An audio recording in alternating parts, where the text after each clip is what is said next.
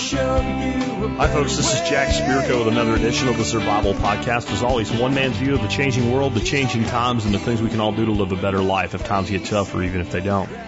Today is May the 15th, 2020. This is episode 2661 of the Survival Podcast. It's Friday, so it's time for listener council, uh, listener council, an expert council Q&A show. Uh, I've got a lineup of uh, five questions for you, and I'll be talking uh, about the same subject I talked about last week uh, because of some things that have occurred in all the past day uh, that are pretty pertinent to my com my the common thing I've been saying about COVID. It's killing the dying. And I do not mean, I do not mean people. I mean businesses, industries, etc., sectors. Um, more on that in a second. Let's start off with who else you're going to hear from today. Sean Mills will be talking to you about lawn tractors, inverters, and solar powered electric fences. And the end right there really splits into two. He did a twofer, so we're going to talk about lawn tractors and inverters and why that doesn't really work. And I realized in my bullet point I said investors inverters is what I actually meant.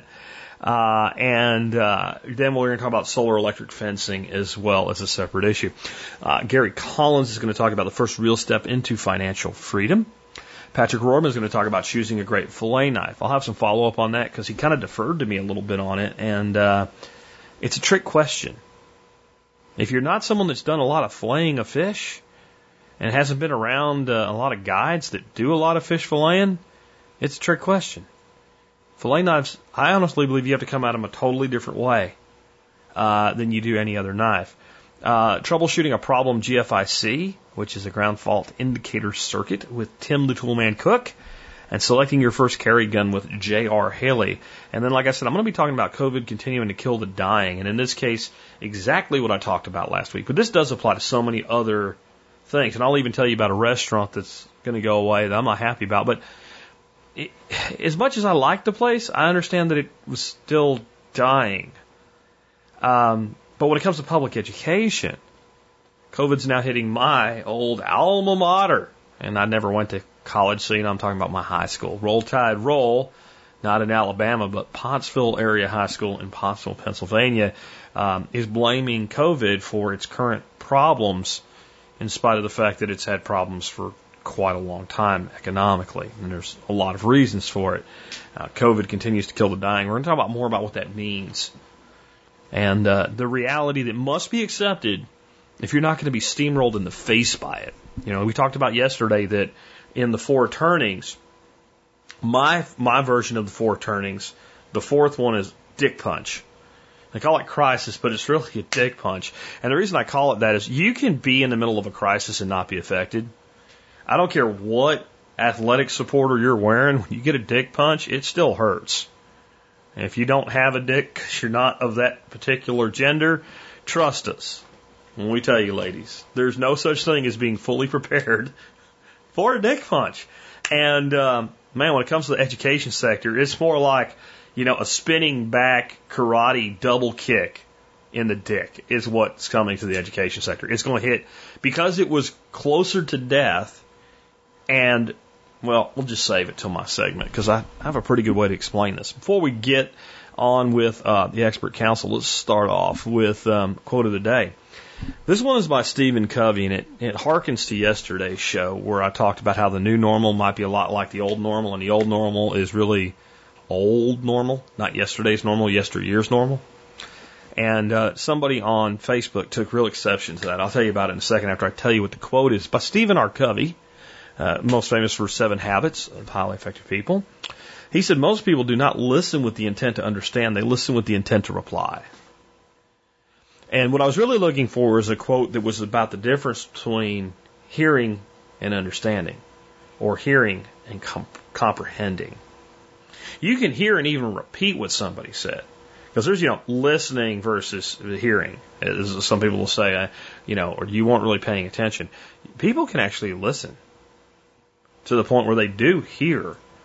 But if they're listening with the intent to reply versus the intent to understand, they often fail to understand. So what this guy got really pissed off about on Facebook was that yesterday I referred to giant cities as ticks sucking the lifeblood out of society, and he said that I lumped an entire group of people into the, the realm of being a parasite. It's really the rural people that are the parasites. If I just was smart enough to understand, well, this guy might want to go around, get all his forks out, put corks on them, and start wearing a helmet because he's behaving retarded, even if he isn't a retard. He's behaving like a retard here. And I know some of you are very triggered by the word retard. This applies to, uh, listening and understanding as well, because I use the word retard is very foolish behavior, which is what the word actually means. Behaving in a very foolish manner, which this person is doing, because there's no way if you actually understood what I said yesterday, you came away from that thinking that I was saying that people that live in big cities are ticks. The big cities are the ticks. Human beings are products of our environment. Putting 8 million people into 300 square miles, the way that New York City has done, is not a natural way for humans to live. Humans, by our nature, do not live in high density populations. Almost all of our problems, especially health problems, go up as we increase population density, and they go down as we decrease population density. And somebody will throw up, well, but healthcare, and there's more healthcare. Okay. Healthcare, and what we define as modern healthcare, is an artificial allowance for poor lifestyle choice, mostly. So, sure, if the person out in the rural community eats a bunch of Twinkies and ho hos, they have a lot of modern illnesses. But if people generally eat a decent diet and generally take care of themselves, you end up with more health problems still as you increase population density. Human beings are not meant to live with 8 million people and 300 square miles. I'm sorry, they're not. And every place we've ever built civilization on that type of population density has eventually not just changed, but collapsed on itself. And when we put people into non human roles, they perform in non human ways. This is not natural behavior for a human being. People naturally do not want to have that many people around them. Even the people that live there and say they like it, they really don't, by and large. Or they become conditioned to believe that they do, which means they perform even less like a regular person does. They don't act like natural born people. They start to act like what? Animals. Now people are getting really triggered because you're waiting to respond versus trying to understand. Okay? So try to understand what I mean when I say that. Do I mean that they go around killing each other? Not really. Um, there's a lot of crime in big cities. There's a lot of crime in rural areas. In rural areas, people kill each other.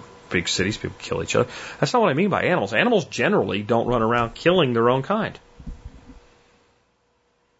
So if we do have more killing of human upon human in big cities, that is actually more the case that it's unnatural. What I mean by animals is unnatural animals. If you look at a wolf pack, you know what you never see? A fat, obese, overweight wolf with type 2 diabetes. You see old and young living in the pack together. You see uh, a family unit that shares responsibilities for pups. But you see, unless a disease hits, you see very healthy animals. No one goes to the wolves and say, hey, listen, guys, you got to count your calories. Right? Wolves behave the way a canine is supposed to behave. No one breaks up a fight, but yet they don't kill each other. In general, Animals find their place in the pack, a hierarchy forms, they get along, they have a common goal, and they do just fine. We can raise our dogs that way. As I reach down and pet my dog, it's not a case against domestic dogs. But if we do not maintain a pack leader relationship with our dogs, and they don't have a pack leader, they try to become a pack leader in an unnatural situation, and people get bit, and problems occur. If we don't moderate their intake of food since they're not living on everything from deer that they run down to mice. They're living on corn and grain mostly from a bag, which is not natural for a canine. They become fat, obese, overweight. They get diabetes just like human beings. They have all the problems we do, but they're domesticated. Even in the best sense of the, of circumstance, they're domesticated. And the more animals you put together, the more you have to domesticate them to make that work. You want 20 cows on 20 acres, you can pretty much leave them to themselves. You don't have to do a lot. And especially if we don't even go with the domesticated cow, if we go some sort of wild bovine, like bison. If we just step in a little bit for the predators, so we put them in a paddock shift system, that system stays very, very healthy. We don't have to go out and inject them with all kinds of medications. We don't have to have cow psychology going on. We don't have to go out and shovel their shit because they're in a natural state. They have enough space to behave like what they are, wild bovines. What happens when we want to put a thousand cattle into a CAFO? If we don't take heroic measures to maintain their health, they die of their own filth and waste because we've domesticated them to the point where they have to be cared for. When you increase human populations to unnatural levels, what you're doing is domesticating human beings. Human beings are not meant to be domesticated. We're not cows. Humans are far more like a pig than a cow, biologically. You want pigs? Easiest way to have pigs is have a big piece of land and let pigs go wild. You can do, you can condition them to the point where they'll come in to be fed, or you can just leave them out there and shoot them whenever you need one. You can do anything in between those two levels, and the pigs generally will take care of themselves, and they need very little care, and they will thrive to the point where you'll have to remove some of them so that they don't start having the problem of domestication, which is overpopulation. But cattle, real cattle that have been fully domesticated, you take the fences down, they might wander down the street and cause some problems, but they basically don't want to leave. They like being cared for. Giant cities take a perfectly natural wild creature known as Homo sapien and they move them into full domestication. And you want to know why your government wants to do that? Would you rather have animals that you control that are domesticated or animals that you think you control that are wild? What happens? what happens if there's a big group of pigs that are fully domesticated and you want to move them into a truck? Throw some corn in the truck, they run in the truck. What happens if you try to put a wild boar, 400 pounds in a pickup truck, doesn't want to go in there and go get slaughtered? What does that boar do to you? Why do you think they like big cities? Why do you think they like high density populations? It's not that there's anything wrong with the people. Take the pig that's been domesticated, that's overweight, that's going to have health problems if we keep feeding it, but we're not worried about that because we're going to kill it, and let it escape in the forest. And what happens to that pig? It loses weight. It starts to look different. It starts to express its pigness. And eventually it becomes what? A feral pig. And in one or two generations, its offspring will look like a wild pig. It won't be pink anymore. It won't be spotted. It'll be black. It'll return to what it is. Now, the pig didn't change. The pig didn't change. The pig wasn't a bad pig that became a good pig. It was a domesticated pig that was given the opportunity to return to its natural state, a feral state.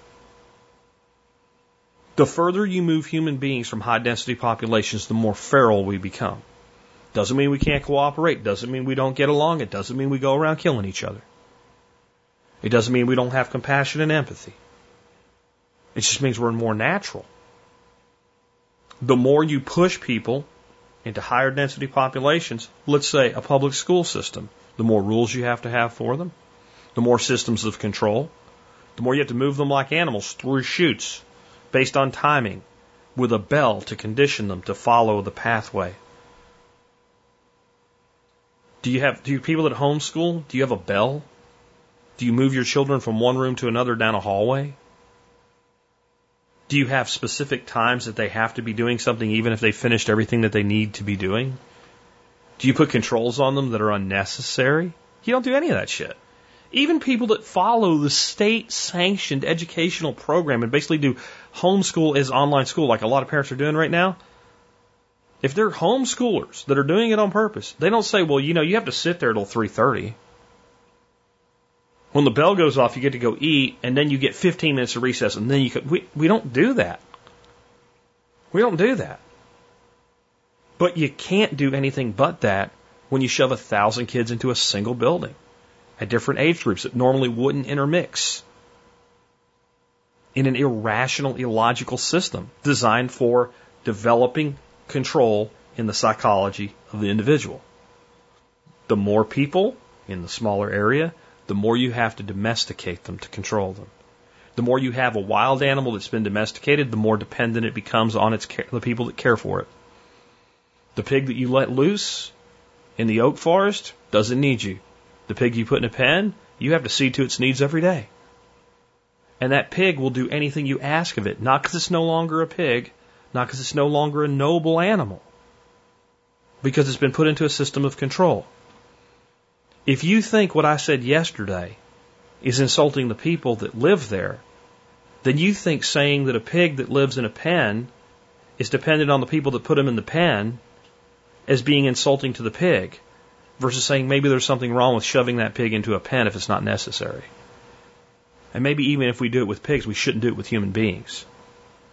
See, the belief that apparently some people had of what I said yesterday was that I was saying that the people that live there I value less as human beings. One of what I was really saying, if you listened, was that I value them as much as any other human being. And I feel sympathy and empathy for them because they've been put in a cage, often a cage they maintain for themselves because they've been so conditioned that they believe that cage is really there for their protection. We don't put pigs in a pen for the protection of the pig. We put pigs in a pen for the benefit of the person who is farming, harvesting, and consuming the pig. And that is how the people that control society view you when they put you in a high density population and they tell you it's the best thing for the environment. Because there is nothing as unsustainable as a city. Nothing is as unsustainable as a city. And if you don't believe me, let me tell you who the first person I ever heard say those words were. Founder of permaculture, Bill Mollison. He said again, there is nothing so unsustainable as a city. He said it in his, uh, I believe it was the Global Gardener series, as he stood in New York watching a barge take New York City's garbage out to sea. Most people do not listen with the intent to understand. They listen with the intent to reply. Stephen R. Covey. With that, let's listen with the intent to learn about lawn tractors, inverters, and solar powered electric fences to someone that knows a little bit about all of that stuff, Sean Mills. Hey everybody, this is Sean Mills with hackmysolar.com and I've got a couple quick questions today. Uh, so the first one is, can I run an inverter off of a garden tractor for occasional remote power? Details, I have a Cobra 800 watt inverter that I have occasionally connected to my truck battery as an emergency power generator during power outages. Can I do the same with my garden tractor as a backup generator for places on my property that are only reachable with the tractor? I have three acres, half of which is overgrown wooded area filled with thorns and vines that I'm wanting to clear, so there are parts of my yard where I can't practically reach with an extension cord. I'd occasionally like to use an electric hedge trimmer, a corded drill, or some other small tools for short periods of time. Am I limited to the size of the tractor's alternator or the battery capacity? The alternator is 9 amps, the battery is 230 cold crank amps. Thanks, Wayne NPA. Uh, Wayne, no. Uh, 9 amps on a 12 watt battery, even if you operate that to 14 and a half volts, is going to throw off about 100 useful watts. Uh, so anything you're trying to run off of that, um, that, that, uh, that tractor battery is not going to be the, the good thing for you. Um, I mean, if you've got a truck and you've got the inverter, you could always pull the truck up to where, um, you know, the property's starting to get gnarly um, put the inverter on the truck and then run an extension cord from there. Uh, I would probably do that before, um, you know, I, I, I necessarily pulled a generator out into the woods. Uh, of course, the other option would be going to battery powered tools.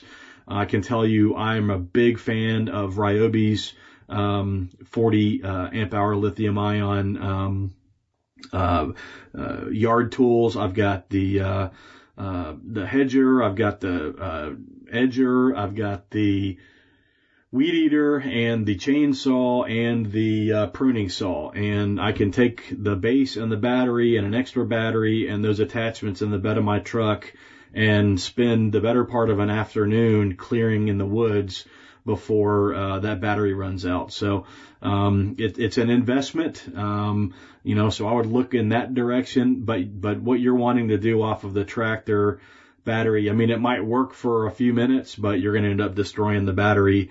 And um, and it's I don't think you're going to get enough juice out of that thing to to make a difference. So um, in a nutshell, don't do that. Uh, look for a better solution. All right. So second question. Um, this is from I think it's pronounced Yane. Uh, I have, I need advice about what to look for when buying a solar energizer for portable electric fencing slash nets. Background. Making the most of what's left of my dash, I am relocating from Sweden to small farm in France. I plan to have broilers and layers on rotational grazing, probably also sheep. What data or numbers from the manufacturer's information is most important? Volts, watts, amp hours, joules in or out, voltmax, etc. Uh, the brands in France are unknown to me, and unfortunately, Premier do not ship internationally. I'm a dummy, quote unquote, when it comes to electrical work. Any other advice you could give me about electrical, uh, electric portable fencing? Uh, big thanks for all the insight, education, and entertainment. I enjoy every episode immensely. Uh, honestly, this is probably a better question for Darby Simpson, but I'll just talk about the electrical side of it.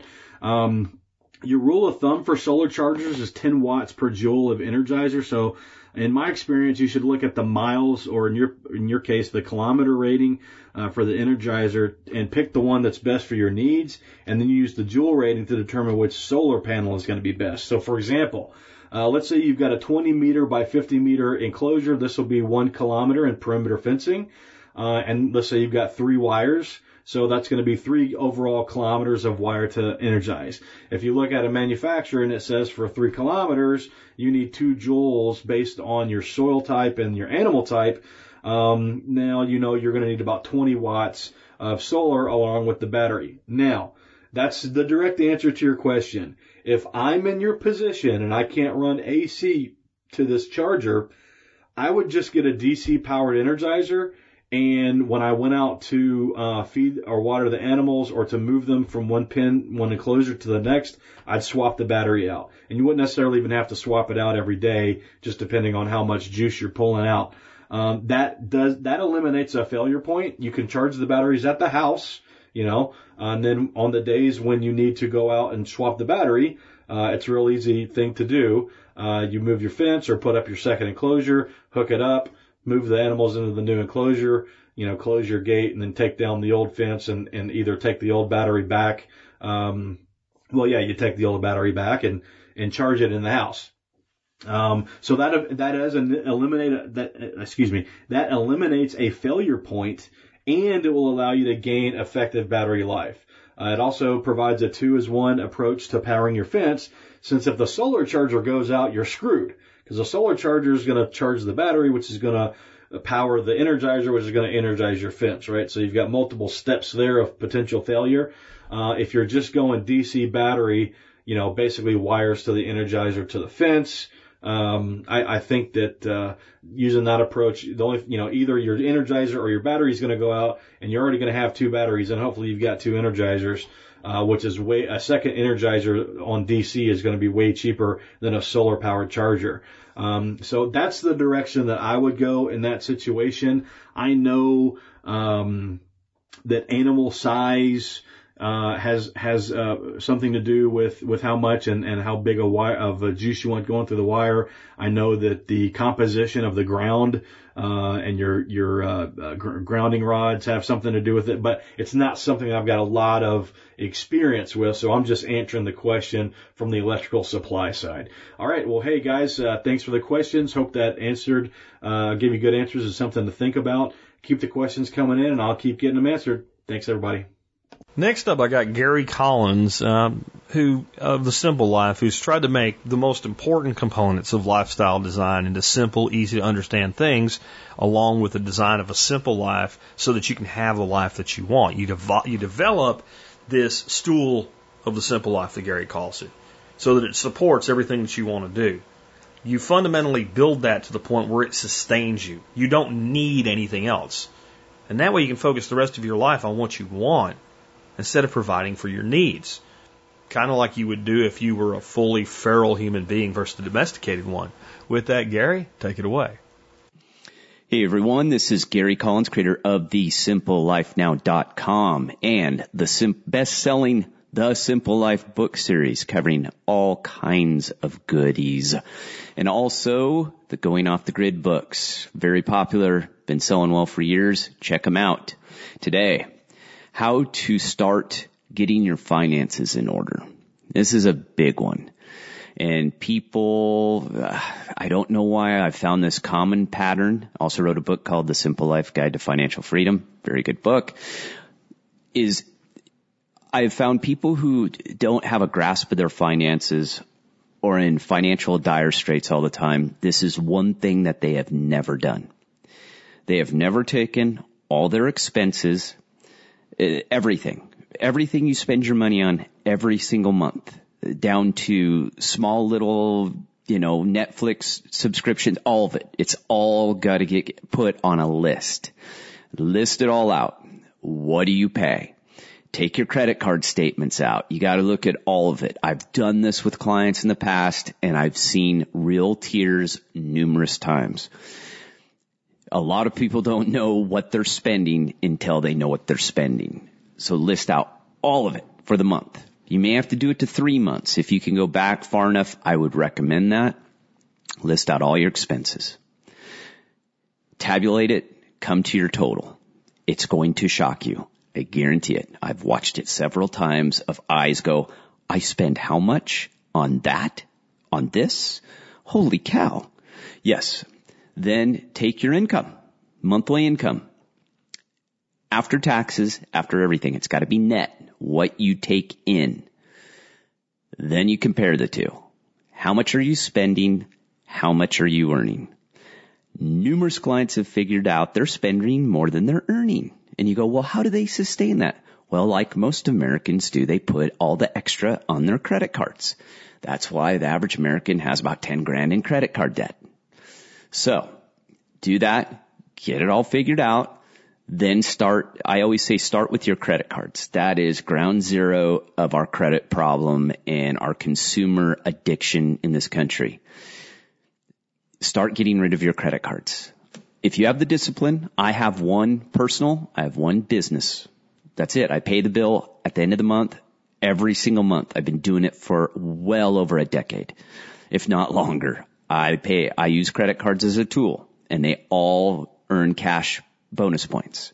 So it's like savings. So I don't spend it. I don't move the money until the end of the year. So it's a little savings account for me. All right. Pay the lowest one off the earliest. So, or the lowest one first. Yeah, I know. Unless you've got one that has just ridiculous interest, uh, interest rate on it, you might want to start with that one if it's like 25% might want to start there. But the lowest one is to get you rolling, get you, get your discipline going, get you to figure it out. And then that way, once you pay that first one off with the lowest balance, it's kind of a huge motivator because you, you see the light at the end of the tunnel, then you move on to the next one, the next one. Simple as that, guys. Easy way to start your, your path to financial freedom. Hope that helps. Again, thesimplelifenow.com. Next up, Patrick Roehrman on a question about finding a really great fillet knife. And like I said, in a way, this is a trick question. It kind of tricks Patrick a little bit because, well, Patrick's all about quality. All about quality. You buy a knife from Patrick Roehrman and you are getting one of the most finely made tools you can get your hands on. Anything from uh, his production level knives to like his custom level knives. Even the production level knives. They are the finest tool at that level that you can get your hands on. They're built with the concept that if I buy this thing, my grandkids can have it someday. Well, like I said, when you ask a question that way, about a fillet knife? It's kind of a trick question. So let's hear what Patrick has to say, and I'll come back and give you my thoughts on it. Hey guys, this is Patrick with MT Knives coming to you today with today's expert council question of the week. Today's question comes from Molly in Florida. Molly says, Can you recommend a good fillet knife and sharpener? Details. I've been catching a lot of speckled trout and redfish lately. I'd like to purchase a really good fillet knife and sharpener. Also, can you recommend the best way to keep and care for the knife? I will be ke- it will be kept outside at a covered area behind my shop. Thank you. Hey Molly, thanks for the question. Um, I'm going to answer the question the best that I can, and maybe Jack can uh, chime in with his recommendation. The truth of the matter is, it's been quite a while since I've done a done a whole lot of uh, fishing. Back, uh, I guess maybe 20 years ago, I did a lot of fishing and um, filleted a lot of fish. And at that time, I used just your regular fillet knife that you would find at Walmart, um, like a Rapala fishing fillet knife. You know the one, it comes with the little ceramic sharpener. And back then, you know, I didn't know any better. That ceramic sharpener I thought worked great. Knowing what I know now, um, I would recommend learning how to sharpen and get some uh, water stones and put a proper edge on that knife. But that ceramic uh, sharpener did good, and I cleaned a lot of fish just using it and uh, that knife. I did a quick Google or Amazon search, and there's a Mercer culinary eight inch narrow fillet knife for about 20 bucks, not a whole lot more. And it had over 9,000 uh, five star reviews. So if I wanted something a little bit nicer today than the Rapala, I'd probably go with that. I like the fact that it's got a somewhat of a synthetic handle that's been formed to the blade. It gives you uh, less place for dirt and junk to stick to the blade. And if you're going to be keeping it outdoors, it'll probably hold up better to being outdoors. As far as uh, care for the blade, if it's going to be outdoors, it's going to collect condensation, things like that. It wouldn't be good to keep it stored in a leather sheath. Um, I'd give it a good wipe down with oil, especially if you're not going to use it for a while, and keep it out of the elements the best you can. So I hope that answers your question. Maybe Jack will chime in with uh, what he's got for recommendations on fillet knives. Sorry I couldn't be more of a help, but I'd rather uh, just shoot straight with you than to give you some recommendation that uh, I don't have any personal experience with. So thanks for the question. Anybody else have some questions? Shoot them over. I'd be uh, more than happy to answer them. This has been Patrick Roehrman with MT Knives. Stay sharp. So his two recommendations, like one of the Rapalas, that again they usually do come with the little ceramic sharpener, or uh, the other one I, I don't remember exactly what he recommended. They're they're not bad. Um, when it comes to buying a fillet knife, I think if you send that to Patrick Roehrman and say, find me a great fillet knife, he's going to feel like I did the first time I ever had to go out and buy a bottle of gin for somebody. And I was like, I knew this person was going to buy me a bottle of scotch. And I didn't know what I was going to get, but I knew that it would, uh, it, it would be old enough that if it were a person, uh, 30 years ago anyway, it could have bought its own bottle of scotch. Right? It's going to be like an 18 year old bottle of scotch. And I felt like, you know, reciprocity and gift giving. So I, I went to a liquor store and I know you, if you really look really hard, you can find some expensive gins. But I'm at a good bottle shop where if I want an 18 year bottle of scotch or a 16 year old bottle of rum, I can go get it. And I'm standing there looking at this wall of gin and there ain't nothing on the shelf over 30 bucks. So I called Neil Franklin, who's my buddy, a British guy that would know a little about gin. He know a little about all alcohol, but you know, British guys usually have an affinity with gin, especially the type of guy Neil was or is. He's still here with us. And uh, I said, I'm trying to buy gin for a friend. He said, Sapphire Bombay. I'm like, but like the giant bottle's like 38 bucks or something. He's like, yeah, it's the best. Really? Like, there's no, like, I just didn't know anything about gin at the time, you know. This is a long time ago. This is almost 20 years ago. He's like, yeah, mate, just get it. He'll be happy. And I'm like, I know this guy's bringing me like an 18 year old bottle of scotch. He's like, no, get him two. okay. That's kind of how fillet knives are. You can spend a lot of money on a fillet knife, but you probably shouldn't. I've spent a lot of my life not just fishing, but fishing with professional fishermen. And I don't mean guys that run around in $80,000 bass boats trying to catch a bunch of big sunfish to win a prize. I mean people that fish for a living. I'm talking about guides. And I'm talking about people that keep fish or have clients that keep fish and generally have to clean those fish themselves. And in the majority of cases, the freshwater guides that I fish with use an electric fillet knife.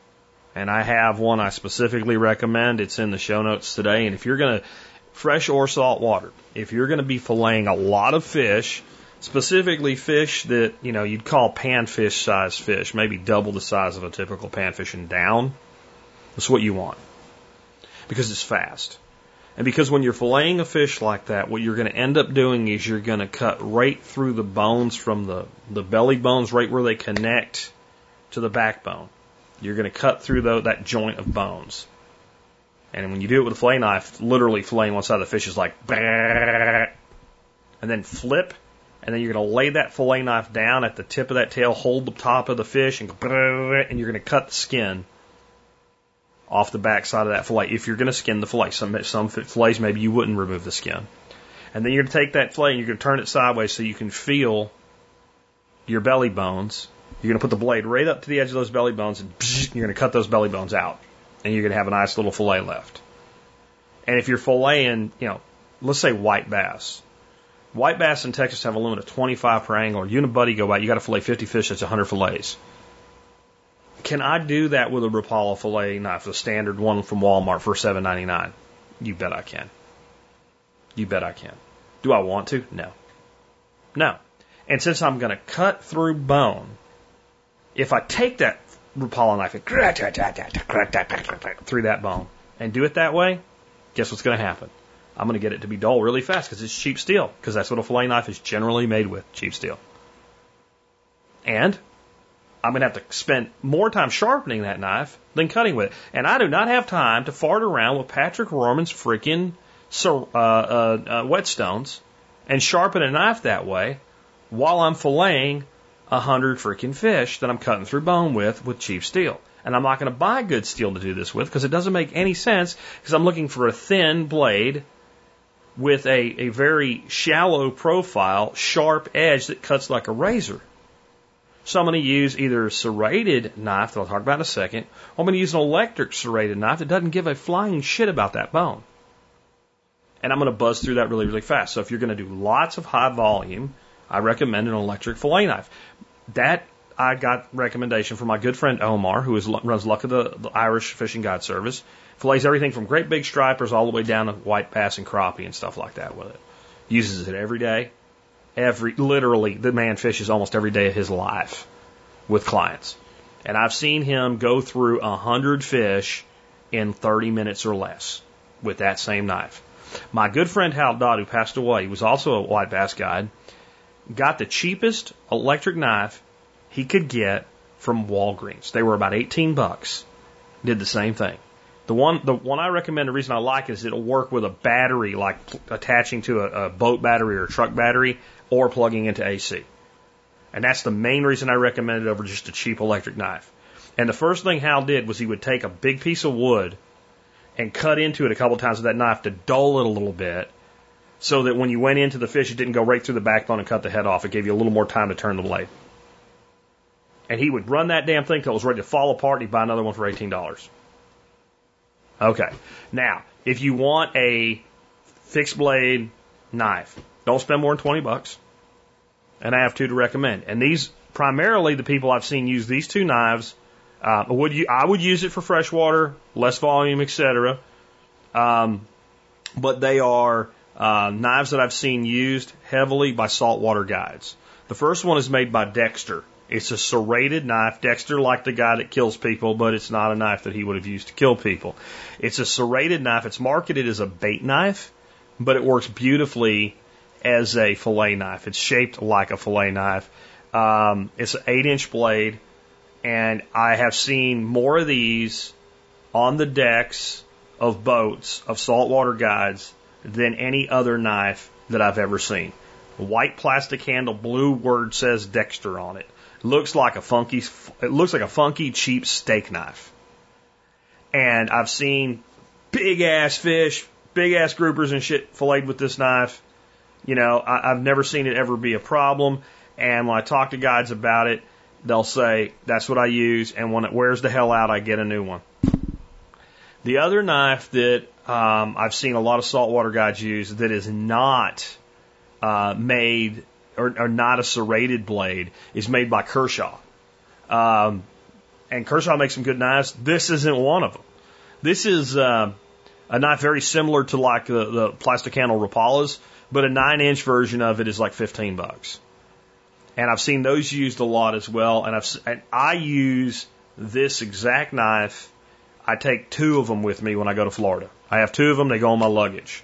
And when I when I surf fish in Florida, I have these exact knives. I take my standard kitchen sharpening steel with me, put that in my bag as well. And when I go out there, I fillet a fish or two and I hit that sharpening steel and I've never had to put these on a stone. And the reason is they're very cheap steel. They stay very, very sharp, very thin, flexible blade. And when you take a good sharpening steel and you know the right angle to hold and you pull that blade down that sharpening steel, you can feel it moving metal. You can feel it taking metal off the blade. Would that be good if you were, you know, sitting there with a $200 knife? No. But you're going to use these for a season or two. You're going to take enough metal off them to where you just like screw this and you're going to throw this away and you're going to get a new one. That's and, and honestly, for most recreational fishermen, you might have these knives for five years before you do that to them.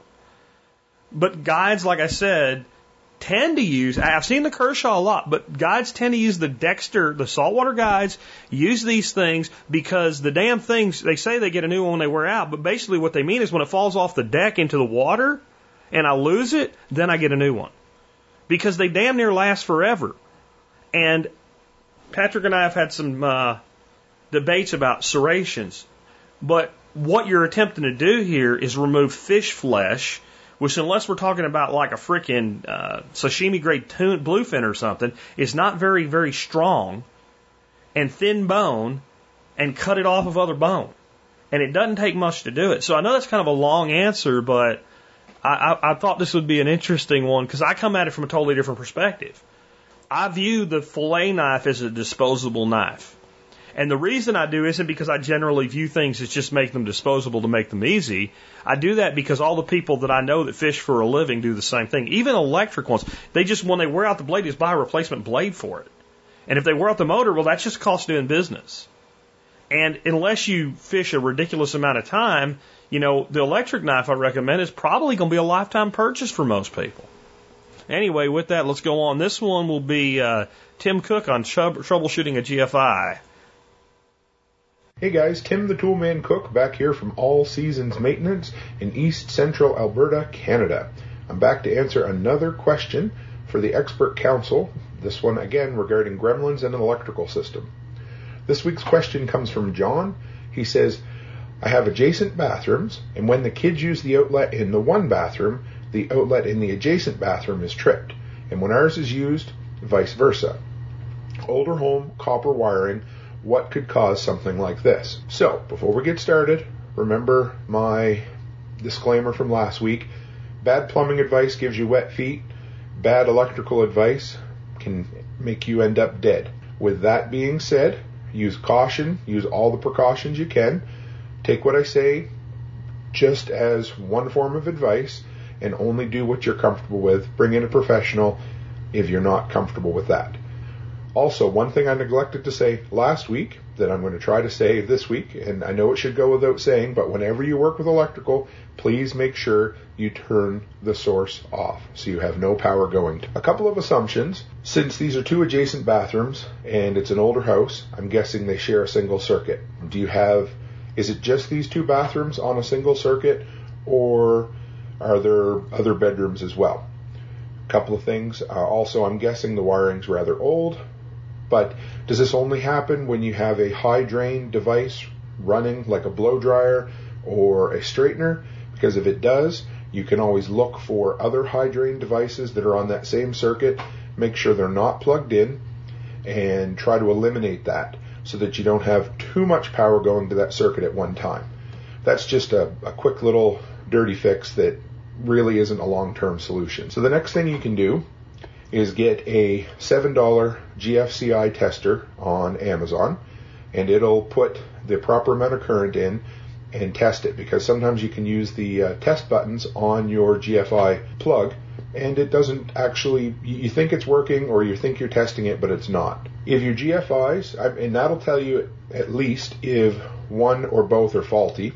I'm not so sure that's what's happening here but that's always a place to start if it says one's faulty or the other one's faulty they're not real expensive gfci plugs are super cheap insurance something that could easily save your life someday. So, you know, next thing you can do, replace both of those. Repeat the process, see if everything's working at that point, and if it is, great. But my guess is it's probably in the wiring, which isn't what you wanted to hear necessarily. Again, if we replace both plugs and it works great after that, excellent. But most times when GFIs, especially where there's two of them, if there was just one, I'd say it's probably a faulty plug. But if they're both tripping on a regular basis, and you said you have an older house with older copper wiring, my guess is you probably have an insulation problem somewhere down the line. So if, if you have easy exposure to the wire, you can go along and check for breaks in the old, because the older wiring especially was prone to breakage in the insulation. So if you can access it and check, you may be lucky and be able to find a spot where your electricity is getting out and it's crossing over to ground. And that's basically what your GFI does. When it finds out that it's your electricity is grounding to a person, it shuts it off. So if it already has a little bit of electricity leaking to ground somewhere where it's coming out of the insulation, then it takes way less power in a GFI plug to shut itself off. So my guess is somewhere along the line, you've got broken insulation, worn insulation on the wiring. You're probably better off, if you can, to replace the wiring straight back to the panel. Now, depending on how big of a circuit this is, it could be a very easy job. You know, if it literally runs straight from your panel to your bathroom and you only have a couple of fixtures and plugs, not a big deal. But if it's something you have to fish through walls and that sort of thing, then it might be time to call in a professional. Anything I recommend is just going to be a stopgap measure unless you go back and check for insulation breakages and that sort of thing. But you know, test your GFIs, see if they're faulty, replace both of them because they really only have an, a- an active life of about 10 years, then they wear out, and then they act just like either a normal plug or they won't run at all. So replace those, then check for any breakages in the insulation and the wiring that you can find. If all else fails, it's time to replace the wiring straight back from the panel the two adjacent bathrooms. Electrical is always like chasing gremlins. I know uh, Derek Bonpietro probably runs into the same thing all the time with electrical issues in uh, automotive, and they can be in really tight spots. So hang in there, troubleshoot, eliminate one thing at a time. If you have any other issues, feel free to email and ask, send a follow up, or you can even send me a personal email, and uh, we can converse that way. Hopefully, some of this advice helps. Definitely just take your time, be careful, and if you get in over your head and you're not comfortable, call in a professional. Anyway, thanks again, guys, for giving me a chance to answer one of your questions. If you want to go over and check out our YouTube channel at All Seasons Maintenance, we've got an awesome 10 video series which I'm thinking of expanding called How to Start a Handyman Business, a Successful Handyman Business with Little or No Money. An easy entry level kind of course to get you going. Anyway, if you have any other questions for me, you can uh, send them to Jack. Anything to do with home maintenance, with tools, with yard work, lawn maintenance, landscaping, uh, solar solo entrepreneur ventures. You know, I've been there, done that. Anything at all, send them along to me, to Jack. He'll send them to me. And guys, stay healthy, stay happy, and have a great week. So last up there, I've got a question now for J.R. Haley on choosing a carry gun, really kind of coming at it from a person just new to carrying as a whole and looking to choose a carry gun and the gear to go with it as a first time concealed carry uh, uh, holder. So I'm really glad that JR spent most of his time on things like the belt and the holster and then training to go along with it. Because this is what I'm going to tell you. Without being ridiculous about it. So we're, you know, we're not talking about a, a $50 32 special here, okay? The gun is far less important to me than the fact that you can use it, you can easily access it, and you can comfortably carry it. Because the reality is, I have this beautiful 357 Ruger wheel gun that's basically a Black Hawk frame, right? Actually, it's a Red Hawk frame like 44 Magnum frame with some extra rounds in the cylinder because they're available now. You know, 357 Magnum, and it shoots really well. I, lo- I would love to just carry around from a standpoint of, of, of being effective with a dirty, hair, hairy friggin' shoulder holster. It's not very practical, and if I tried to conceal that gun, it's not very comfortable. But if you know if you get hit with a Corbon full hard cast lead in the face with that, you're done, right? I mean, it's effective, and it would be intimidating, I think, to have that thing. You know, feel lucky, punk. Not that I would ever. That that's not the way to handle this, but you just kind of get it invokes that, right? It's not practical. I love 1911s. And there's nothing that feels better in my hand than a full size 1911. Single stack mag. I don't care if it's on. I, love them, and I shoot them like they were like I was born with one attached to my hand. But they're not the most comfortable thing to carry, especially in summertime in Texas. So some compact version thereof, etc. I'd rather somebody carry a 380, a 9 millimeter. Honest to God, a 22 if the gun fits them well, they shoot it well, and it carries comfortable enough that they will carry it all the time like they should, then they get the perfect Glock or whatever, and it's a bigger frame one, and they're not comfortable with it, and they don't carry it because it's uncomfortable, so they don't take it the one time that we need it. The one time something goes wrong, you don't have it with you because it just wasn't comfortable that day, and you didn't feel like it, and ah, I don't think anything's going to go wrong. That doesn't mean that all guns are equal and, you know, 22 is as good as a 44. I'm not saying that. But I'm saying in most instances, when you shoot someone, it has whatever effect it's going to have. And the expectation you should have, whether you're shooting them with a 45 or a 46 or a 52 or an 11 or a 3, is that when you shoot them, you should, the expectation should be nothing is going to happen. Which is why we shoot center of mass until the attack stops, if we have to shoot. Because I've read, it was kind of an informal study, but it's a pretty good study, tracking 20 years of people being shot and what the, the outcome was. And one hit in the torso. The difference between one stop, one shot stops and lethality between 22 and a 44 Magnum is there, but it isn't what you think it would be. And the only thing that had a really high percentage of one shot stops were rifles and shotguns. A handgun will always be less than would be optimum, but it's the best tool for the situation at hand, i.e., I can't just walk around with my AR on, slung on my back all the time. It's not comfortable. It doesn't look right. They won't let me in the Home Depot. Okay? And it's not very practical. So, it is to me, I'd rather have a lighter caliber, whatever you got to do to make that gun comfortable, accessible, and, and, and able to hit what you're aiming at, like JR said, without blowing the family jewels off at the same time. That's way more important to me than, well, everybody knows that anybody that carries anything less than a 40 Smith & Wesson is blah, blah, blah, blah, blah, blah, screw, you know? Or a 9 millimeter does everything that a 45 does, and if you don't carry a 9 millimeter, you should go screw. I, I don't have time for any of that shit. Carry what you like, but carry what you can use, effectively and carry comfortably and have quick access to because if you need it, you need it. All right. With that, let's uh, let's take mine for the day, and I'm going to be short with mine since I had a pretty long one on the fillet knife. Um, I just wanted to kind of hit this thing on COVID killing public education again because I'm getting a lot of kickback that it's just rumbling, it's not really happening, whatever.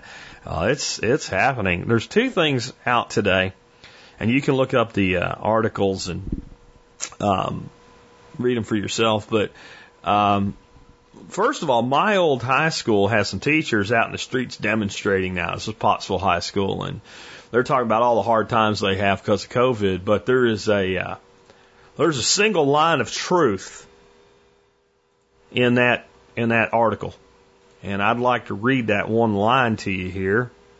Um, let me see here. Most uh, course, when I want to read it, I can't find it. Uh, what it is and what it made it hard for me to find it, there's so much blah, blah, blah, blah, blah about all the financial problems due to COVID in there. But um, this is the honest statement. Uh, the Pottsville Area School District has been in a financial struggle for the past few years. It was almost like the journalist writing this had like this weird kind of you know thing called journalistic integrity, and because it doesn't even fit where they put it. Let me let me read the sentence before and after. You can see what I mean. It's kind of like I got to stick this in there somewhere. and Because I, I, if I was writing this article, I would have never stuck this in this place. You tell me. So, and this is a quote from one of the educators. So this is a way for us to let people know we're upset, we're angry. End quote. Pottsville Area Educators Association President Amy Babcock said. Pottsville Area School District has been in a financial struggle for the past few years. A car caravan of educators with signs and painted windows took to the streets of Pottsville in a peaceful, organized show of force. You see what I mean? How that sense doesn't really go in there? Like I said, it's, it's like the person that wrote this article for PA homepage. Who's this person? Kevin Hayes. Kevin Hayes must have some journalistic integrity. As I look at pictures of my alma mater in this article, this little slideshow they have of it, um, Kevin Hayes must have some journalistic integrity and just said, I can't write this this way. I can't do this without somewhere in this article where I have to put all this crap stating something that needs to be stated for context, which is these problems are not being helped by COVID, but they're not caused by it either. This school's been on the edge of bankruptcy for years. Now, again, I went to this school, I graduated from this school, and as much as I hate public education, it, it does make me a little sad. This is my former alma mater. And I have some good memories from this school, and I always kind of look back to old Pottsville High, right? Crimson Tide. I don't even, nobody ever could explain to us why we were the Crimson Tide. I mean, Alabama, Crimson Tide, Pottsville. No one really knew. There's no tide anywhere near Pottsville. Um, but I always looked at it as kind of like a good memory because I had some really good teachers before teachers were completely controlled by the system because I'm old. So I don't have a lot of happiness about watching my old school crumble. But let me tell you how old financial problems in Schuylkill County are.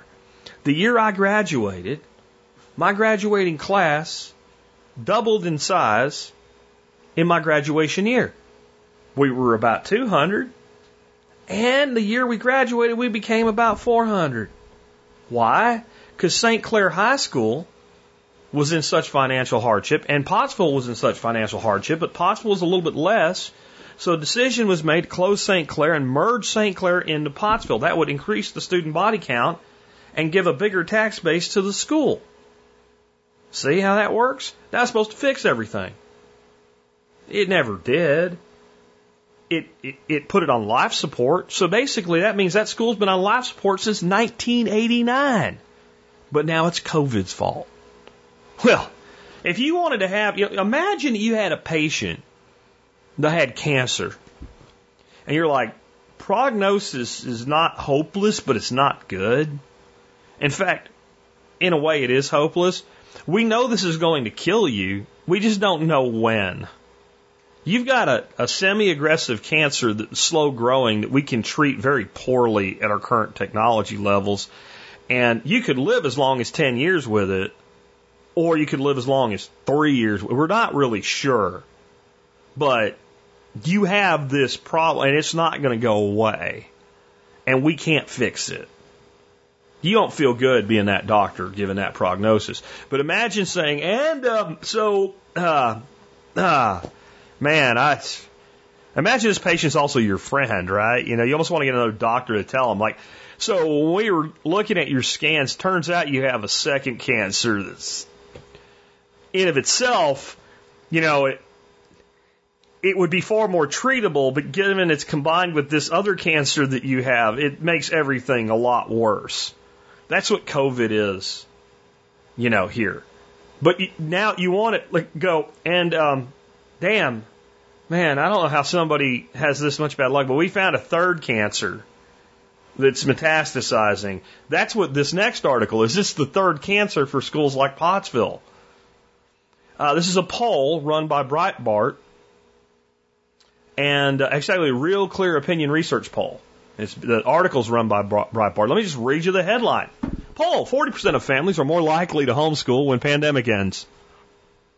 Let me explain what we're saying here. We're not saying that when the pandemic ends, 40% of everybody out there is going to keep homeschooling. Saying we're more likely. So that means the question was, now that you've done this, would you describe when this is over, you are the same likely to start homeschooling, more likely to homeschool, or less likely to homeschool? And 40% of people asked that question said more likely. If we apportion that across all parents with school age children and say there's about four, there are about 40% of parents, this seems like a well done poll. But let's say it's wrong by 25%. Now, I know some of y'all did Common Core math, and it's very hard for you to figure out what that would do. That would take it from 40% to 30% of parents saying that. 25% of 40%. Four tens, 25%, take 10 off, 30%. I know if you're Common Core, you're drawing circles and shit, trying to figure that out. You're you're like at 11 now, and you're going to go all the way to 40, and then like figure out, I don't know what you're going to do because I don't do things that way. But if you learn normal math, you can do this thing in your head 25% less of 40% is 10% less, which is 30%. So let's say 30% is the number we would apportion across uh, all parents of school age children. And let's say that only 10% of those carry through on it. 10% of 30%. Okay, 3%, in case you're struggling. So 3% of parents in America just don't send their kids back to school. Seems like a little number, doesn't it? Huh. Schools like Pottsville, it's the third cancer and it's terminal, on top of two other terminal cancers. And it moves faster. 3%. That, that's why they get mad when your kid has one unexcused absence and their ass isn't in the seat. They don't get their money from the district for that day. They get upset over one kid. 3% is a lot because it also has a cascading effect. So Johnny goes back to school and Johnny's only friend was Timmy. Johnny and Timmy had a good relate. They were the only, he was only, he's Johnny's only really good friend in school. Timmy ain't there no more. Timmy's gone. Johnny's mommy gets upset and worries what happened to Timmy, calls Timmy's mommy, looks her up in the PTA book or whatever. And Timmy's mommy says, Well, Johnny's mommy, Timmy was so much happier not being in school. I started homeschooling him. Johnny's mommy just moved into that group of 30, 40% of parents that are more likely to homeschool. It's a cascading effect. If you cut it in half and cut it in half again, and 10% of parents go to homeschool after this, just 10%. It, it, it's three terminal cancers for the education system at the same time. They're all untreatable. And the patient already had cancer. And guys, this is not about education. It's not about my axe to grind with the state school system. Because the state is still going to run education for most people. It just is going to look different. It ain't going to be a big building everybody goes to. And you're going to start seeing parents put cooperatives together you know, because what they'll say is, well, they can't all stay home today. But what if Timmy's mommy goes to a four day work week and doesn't work Mondays? And Johnny's mommy goes to a four day work week and doesn't work Fridays. And and Billy's mommy, who is always homeschooled, doesn't mind having the kids at her house three days a week. In return for actually having her kids give her some headroom on Monday and Friday. All of a sudden the daycare problem, because that's the only actual problem here, is the daycare problem is solved. And guess what people are figuring out how to do? Solve the daycare problem right now. Does that mean everybody's going to do it? It doesn't matter. What have I said? Trends are simply not trends are not even a majority, they're just a significant number. And trends set the stage for everything. And this is happening to retail establishments. One of my favorite restaurants just announced they're going under for good. I love this place, but I'm not surprised. Because if you went to this place on a Friday or Saturday or Sunday brunch time downtown Fort Worth, it's called the Bird Cafe, it was packed.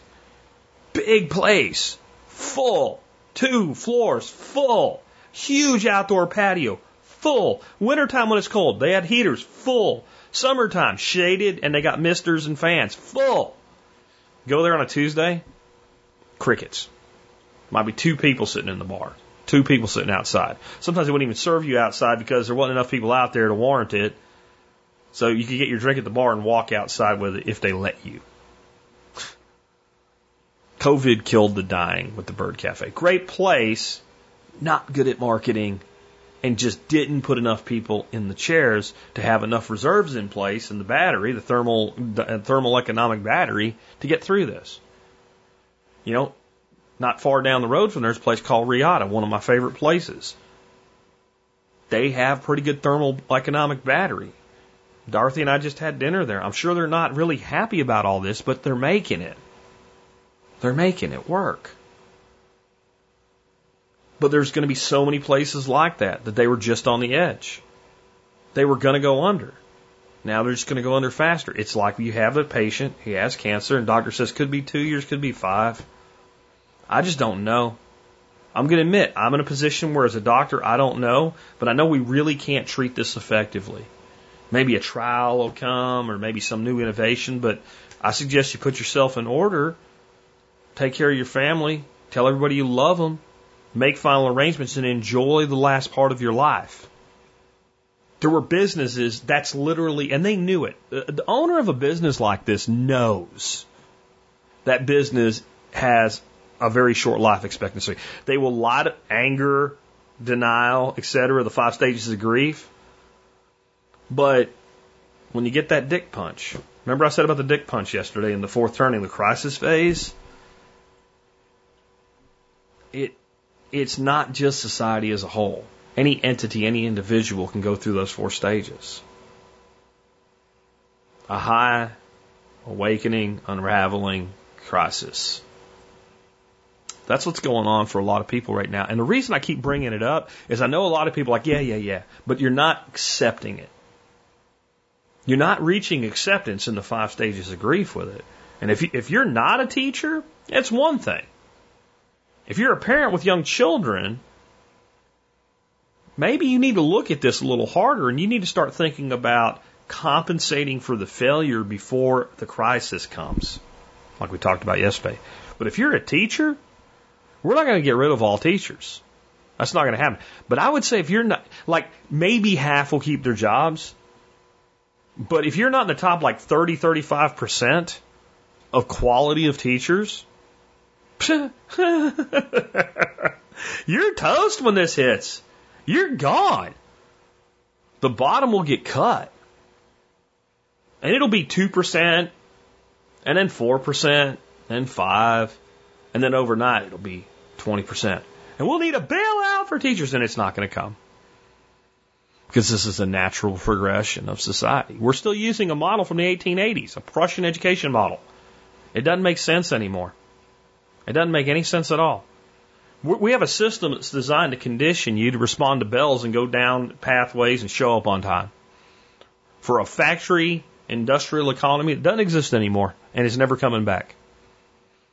In fact, they even tell you what they're doing to you while they're doing it to you and you don't see it. Somewhere in high school, 10th, 11th grade, maybe 9th grade, you'll learn about a thing called Pavlov's dog, where the scientist did an experiment every time he fed the dog, he rang the bell, the dog got saliva, started drooling, and then he'd feed the dog. He got to the point where anytime he rang the bell, the dog would start drooling, whether he fed him or not. And you're sitting there going, wow, dogs are stupid. Ding! Oh, better go to the next class. and you don't understand that that's not just to move you around as the domesticated human being that you are inside that institution, but to train you so that when it bring oh lunch break's over, back to the desk. Come on, guys. They've been doing it to you your whole life. At least it made sense to a degree in 1950 when they did it to your grandfather, because that's the kind of job he got when he got out of school. It's not the kind of job you're going to get today. Not if it's a job you want anyway. With that, let's go ahead and wrap things up. Let me remind you, you can always help support this show by doing what? Your online shopping at tspaz.com. T-S-P-A-Z, tspaz.com. Go to tspaz.com. You'll find all the things that I recommend on Amazon. But if you start your shopping there, no matter what you buy, you'll help support us. Today's item of the day are Fiskars 7-inch take-apart shears. I recommend these because they're my second favorite shears for the kitchen ever. So why not the first? Because they stopped making them. They were made by Red Yeti Ware. These things are a very close second, though. Um, there's some things I have to have with kitchen shears. The biggest one is you have to be able to take them apart. They have to be able to come apart because if I break down a chicken with it today and I cut vegetables with it tomorrow for a salad, I don't want chicken skank living inside my shears. You see how that's a problem? So I want them to be able to come apart. I want them to be able to go in a dishwasher because when 1000 degree water hits them, that chicken problem is really gone now. Um, but I also don't want while I'm using them for them to come apart. Like every pair of kitchen shears I've found that are any good at cutting other than these and the Red Yeti were ones they don't make anymore, you would be cutting with them and they like you they op- they they set the thing so that when they open to a certain point they come apart and that that that area they set it to is within the the plane of of operation. It's like you're cutting all day it falls apart in your hand. I do not like that. I also want them to be sharp. I want them to have micro serrations. And I want them to be powerful. If they have all of that, they make a good shear. And shears are a lot like fillet knives. You don't need to spend a lot of money. These are like 15 bucks. And I've had, I've got a pair now that's, God, it's got to be older than TSP. And they still work just fine. Check them out, Fiskars, take apart shears. And remember, the other thing you can do is join the MSB. MSB's on sale for 25 bucks till the lockdowns end, whenever the hell that is. And I think the lockdowns are beginning to end. I'm going to have to find some compromise in this. It can't stay on sale forever. Even if, if Governor Meemaw Whitmer keeps her locked down, I can't just keep this thing on sale, but I'm going to do it for at least another week. 25 bucks for a $50 MSB membership and the rate locks in. Just use the discount code 25BUCCast, 25 bucks. Uh, you can learn how to join that just by going to the survivalpodcast.com and going to the members page. But use the discounts. Member would pay, membership pays for itself at 50 bucks. I got people that have been members for seven, eight, nine, ten years. $50 a year, don't even blink at it because they're like, well, I get my money back, so I don't care. So do consider becoming a member of the MSB. I got a new vendor coming for you next week. Uh, pretty cool one. Totally different than anything else we've ever had before. Really great discount on it as well. Anyway, Fiskars 7 inch take apart shears at T-Spaz or become a member and be on the Daily Mail. Go to subscribe page, fill out a form, and you won't miss any of the cool stuff that I put out, including stuff that doesn't get on the air. With that, let's go ahead and wrap things up. We were doing cool covers week, and we've been doing covers by people you wouldn't think would do the cover, you know, like Anthrax covering a Buddy Holly song and actually doing it very true to the original. And I had one like that for you today, but I went off the reservation. They pulled my own one in. I wanted one this week that was a cover that was done totally different. I thought about one of the covers of Walk the Line from Johnny Cash, really cool. I decided against it. I thought about uh, Radiohead's version of Landslide, pretty cool. Thought against it. I thought, what is the cover the most radically changed a song by just making you see what the song always was, but because of the original way the song was done, you really couldn't see it. And it's originally done by Simon and Garfunkel, and it's the sound of silence. And the cover, of course, is done by Disturbed. And this song, I mean, it's like perfect. It sounds disturbed. It's dark. And it's a person calling out to people behaving like domesticated animals, cut off from who and what they really are. So it ties back into the beginning of today's show. And the interesting thing about this cover, and this is why I love it so much, if you listen to it, and then you go listen to the original one, you can see that it always was there. This was like sculpting this cover, I think, when Disturbed did it. They just removed a little bit more of the marble so you could see the sculpture for what it really was. With that, it's been Jack Spirko with another edition of the Survival Podcast.